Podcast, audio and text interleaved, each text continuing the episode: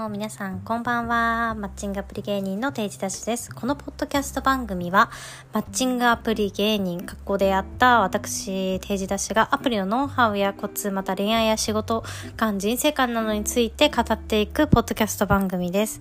今回はですね、えっ、ー、と、マッチングアプリに関するテーマなんですけど、アプリでのデートでバリカンだったら脈なしなのかについてお話ししていこうと思います。まあ、これはね、私のフォロワーさんだったりとか、からのまあ、質問とかね、相談だったりとか、あとはツイッターとかでもね、なんか、バリカンだったのに、なんかまた次会いましょうってすごい提案してきて、あの割り勘だったから終わりだと思ったら、え、全然脈ありだったの？どういうこと？みたいななんかよく話があるので、まあそのアプリでのデートと、まあそのデートの割り勘、費用どうするかについてと、脈ありの、まあ、関連について、ちょっと意味わかんなくなっちゃったかも。についてお話ししていきたいと思います。えっ、ー、と、ちょっと先にお知らせなんですけども、私、東京を中心に毎月審査制のパーティーテーダナイトというのを開催しておりまして、えっと、ちょうどさっきね、7月22日土曜日のえー、ため池さんの永田町ですね。での開催の応募を開始したので、ぜひ興味ある方は、えっと、プロフィールから LINE を追加してご応募ください。もちろん私も毎回いるので、あの、ぜひね、ちょっとお話、ね、皆さんとできたらといつも思ってるので、あの、あのね、定談を生で見てやるっていう気持ちで なんだそれ。うん。っていう人も、あ、ちょっといるかなわかんないけど、あの、よかったら応募してください。ということでね、じゃあちょっと本編に戻ろうと思うんですけども、まず、えっ、と、まあ、私のね、体験談をちょっと話をすると、私は初めから実は割り勘だった人と付き合ったことあるんですよ。なので、つまりまあもちろんね、人によるっていう大前提を置いといて、もうそんなのね、すべてのことにおいて人によるんだから、もう人によるとかね、いちいち言ってたらあの話が 進まないので、あのね、確率とかね、大部分の話をするんですけど、あの、もちろんね、あの、割り勘だったけど付き合ってる人ってたくさんいるんですよ。だから、つまり結論、その割り勘だったから、男性から見て、自分、女性がね、脈なしとか、もうなんかなしみたいなのは、まずそれは違うと。判断材料にしないでくださいっていうのはめっちゃ言いたいですね。はい。あとは、ちょっとやばい。ウニがめっちゃ、うガグガグしてる。あの、私の愛犬です、ウニは。ちょっと移動しよう。移動します。はい、そっちに行ってね。ちょっとね、私、トイプードルを飼ってて、すいません。で、えっと、お話の続きなんですけども、えっ、ー、と、何の話してたっけ？やばい、ちょっと久々にポッドキャスト話すから、ちょっとね、これ一人で喋るのってね、意外と難しいの。そう、そう、あのー、すいません。だから結論、その割り勘であったかどうか、おごってくれたかどうかで、あのー、男性が脈ありかどうかっていうのを判断するのは良くないです。まあ、つまりまあこれはね、なぜかっていうと、まず男性が絶対に女性におごらない人っているんですよ。あとは、まあちょっと多めに出すくらいで全おごりはしないとか、まあもちろんお金料金にもよるだろうし、っていう人はもちろんいるし、逆にどんな相手でも必ず全部おごりたいとか、えー、おごるって決めてる男性もいるんですよ。で、どちらかというと、まあ一番多いのは、まあ次会いたかったら全部おごるか、もちろん年齢とかね、にもよるんですけど、だったらまあ全おごりしたりとか一部をあまあちょっと多く払うみたいなのが人が、まあ、一番私は多いんじゃないかなと思うのでもちろん年収とかねあとは年齢とかその人の考え方にもよるんですけどあのまあそのパターンが多いと思うので、まあ、そのねおごりおごられを、まあ、判断材料にするのはまああ分かるじゃ分かるんですけど、まあ、決してそうじゃないよっていうことをめちゃくちゃ言いたい。そう、あとはね、これは、あの、女子は意外と知らないことだと思うんですけど、あの、やっぱね、真剣に彼女を探してる人って、おごられるのが当たり前だと思っている女性を嫌がる傾向に強いと思うんですよ。まあ、まあ普通に考えたらさ、そうじゃん。なんかもう、今の時代ね。あのまあもちろん男性の方が多く払うとか男性がおごってくれるっていうのはデートの場面でめちゃくちゃ多いと思うんですけど付き合ってからもそれがずっとだとさすがにしんどいじゃないですか。ってなった時になんかその相手の女性がどこまでお金を出す気があるのかとか、まあ、過去付き合った時どうしてたのかっていうのは、まあ、男性も情報として知りたいわけなんですよ。でなんか不器用な男性とかはそれで普段はおごったりとかまあよくわかんないけどしてるのになんかいいかなって思った人に対してあえてなんかちょっと割り勘するか試させてみたいな ことをやってる人も多分男性の中にはいると思うんですけど、まあ私はね、それはちょっとやめた方がいいと思うんですけど、まあそういう考えもね、あるっていうことなので、女性の方はね、まあ別におごったと、おごってくれたとか割り勘だったっていうのは正直、まあ私はあんまりなんか重要なことじゃないのかなと思います。あの、それは自分に対しての反応として重要じゃないっていう意味であって、まあ、そこから、じゃあ彼がどれぐらい、まあ、収入があるのかとか、まあ、別にね、収入が高い人がおごってくれるっていうわけじゃないけど、まあ、傾向としてはやっぱありますよね。と、あとはまあ、どれだけ、なんだろう、財布がね、緩いとかね、逆に言えば っていうのを、見れると思うので、まあ、相手の金銭感覚をチェックするっていうぐらいで、そのご飯代をどうしたかっていうのを見るぐらいでちょうどいいと思います。まあ、あとは、まあ、私だったら、あの、どうしたかっていうと、まあ、大体、基本的には、一番初めのご飯は、ご馳走していただくことがもう95%だったかな？ですね。で、年下とたまに年下の方とお会いしたこともあったけど年下の方だった場合は、まあ、半々か、まあ、私が多めに払う時もあったり全部払う時もあったりっていうのはあったんですけど、まあ、基本的には同い年か年上の人とお会いすることが私は多かったのでまあ1回目というか1軒目か。まあ1回目か私そんなに2軒目行ってなかったので。では追っていただく。で逆に私があのもう一回会いたいっていう人だったらあ次は私があのは払いたいんでこういうとこ行きませんかっていう誘う、ね、ステップというかあの口実にもなるし なんかおごってもらうのにまた行きたいですって意外と言いにくいじゃないですか。まあ完全になんだろう差がね上司と部下とかだったら、まあ、超レベルの違う上司とね部下とかだったら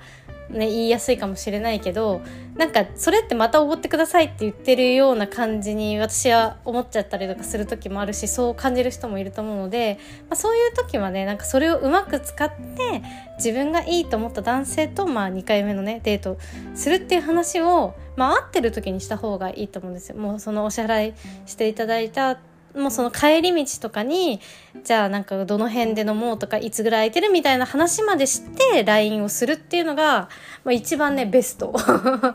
だと思うんですよ。なんかみんなあのどういう流れが多いかっていうと普通に1回目終わりました解散で LINE を、まあ、どっちかからすぐするかいろいろあると思うんですけど、まあ、ごちそうさまでしたまたあの、会いたい、また、なんか、よかったら飲みに行きましょうとか、なんかもうそういう当たり障りのないことをね、言うと思うんですよ。でも、やっぱそれだとね、本当にいい、いいと思った人に対してだと、他の女子と差別化できないし、まあ逆にね、男性もそうですけど、もう、なんだろう、めちゃくちゃお互いモチベーションが高かったら、なんかうまくいくかもしれないけどまだ1回目だとわからないしどうしようかな他の人も会いたいしなとか他のああいう人がいたしなっていう時にはやっぱあのなんだろうお互いアピールしていかないと あのチャンスを失ってしまうのでやっぱりそこはねあの LINE で次の約束を取り付けるんじゃなくて、まあ、やっぱその、ね、お支払いの何々いろいろきっかけに あのその場でね次の話を具体的に取り付けておくっていう方が私は良いと思います。なので、まあ、それをねどどこに行くとかざっくり例えばじゃあ来週は平日は難しそうだからちょっと土日あのー、はこっちが空いてたから行けそうとか逆に平日のない水曜日とかだったら行けるみたいな感じだったらなんか LINE で、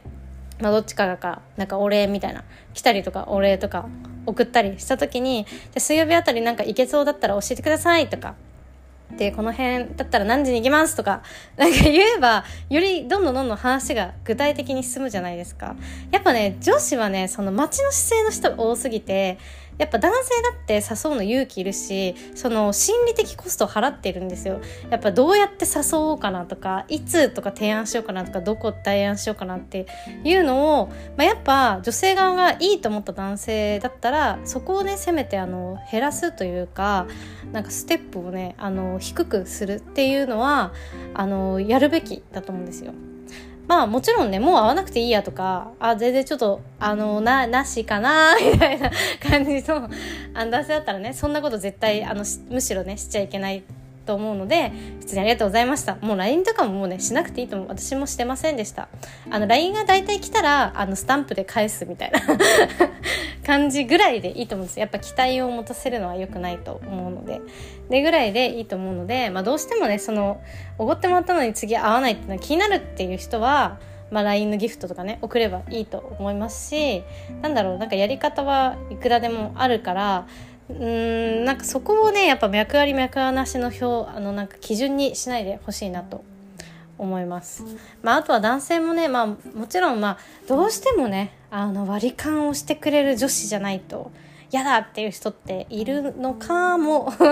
しれないんですけどあのちょっとマッチングアプリだけの話をするとやっぱマッチングアプリ上って、まあ、どうしても女性超優位の世界なんですよね男性って基本的にマッチもなかなかできないしあの会うのも大変っていう人が基本多いんですよ。ってなった時にじゃあ自分はじゃ割り勘が絶対にいいってなってでも他の男性はじゃあそのね狙ってる女の子会う女の子に対しておごってるとかすごいおもてなししてるってなった時にじゃあ他の要素で勝てんのかっていう話なんですよね。まあ、顔がめっちゃかっこいいとかさななんかあ なんだろう他にねあの職業的価値とか何かがあれば勝てるかもしれないんですけどそのマイナスを負うんだぞっていうことをあのこれはねおごれって言ってるわけじゃなくても市場としてしょうがないっていう話なんですよ。まあなんだろうな、まあ、他に何か手伝えて言うと、まあ、ケーキ屋さんがたくさん街にあったとして他のところはすごいあの例えば16時以降夕方はもう50%オフとか値引きして買いやすくなってるのにあの自分のところはあ絶対値下げしませんって言って あの勝負するってなったら相当美味しいとか人気がいいあるとか立地がいいとか強みがないと絶対選ばれないじゃないですか。っていうことと同じっていうのをねちょっと男性には覚えておいてほしい。っ ていうかまあ大変だと思いますよ本当男性の方は。うん。なのでねあのマッチングアプリの出会いだけじゃなくてあのテーダナイトという私が そこに結びつくみたいな。あのねあの男女のパーティーをやっております。ので今やっぱ合コンとか少ないしやっぱパーティーもあのもちろん彼氏をとか彼女を作るなら正直マッチングアプリの方が向いてるのかなって思うんですけどパーティーだとね短時間でやっぱ直接たくさんの人に会えるし男性って特にさあのその会うっていうことが超大変じゃないですか。だけどそれが私のパーティーに来るとねあのもちろん女性もそうなんですけど大体100名ぐらいの規模でやってるので、まあ、異性がねもうすごいたくさんいるわけですね。で時間も1時時間半ぐらいでもういろんな人と連絡先交換できたり直接話したりとかできる超効率的な あのおしゃれなパーティーをやっておりますので7月22日土曜日ぜひお待ちしております。あのその日程以外でも7月は多分え28日とかかな。あのちょっと場所が抑えられたらやろうかなと思っていて毎月ね2回開催2回以上は開催していくのでぜひ LINE を追加して興味がある方お待ちください、えー、私 Spotify の他にこんな感じで YouTube で喋ってたりとかあと TikTok と Twitter あとは Instagram では毎日質問相談回答しておりますのでぜひあの質問相談ある方はインスタの方に送ってください。あと Spotify でも相談回答してるのでもしあのちょっと時間がかかっちゃうかもしれないんですけどあのそれでもよければ DM の方で年齢と、えお住まいとあと性別も送って相談とか送ってってくれたら回答していきたいと思います。えっ、ー、と、最後になりましたが、今回ね、なんと50回目だったんですよ、この Spotify が。あの、私ね、すごいこれ好きなんだけど、Spotify。てか、私が一人で喋るのすごい好きなんだけど、で、テーマを考えるのがめっちゃ大変なので、ぜひともテーマだったりね、皆さん相談、あの、絶賛大募集しておりますので、ぜひ気軽に送ってくださいということで、また次の Spotify でお会いしましょう。あとは他の回もぜひ聞いてみてください。それではバイバーイ。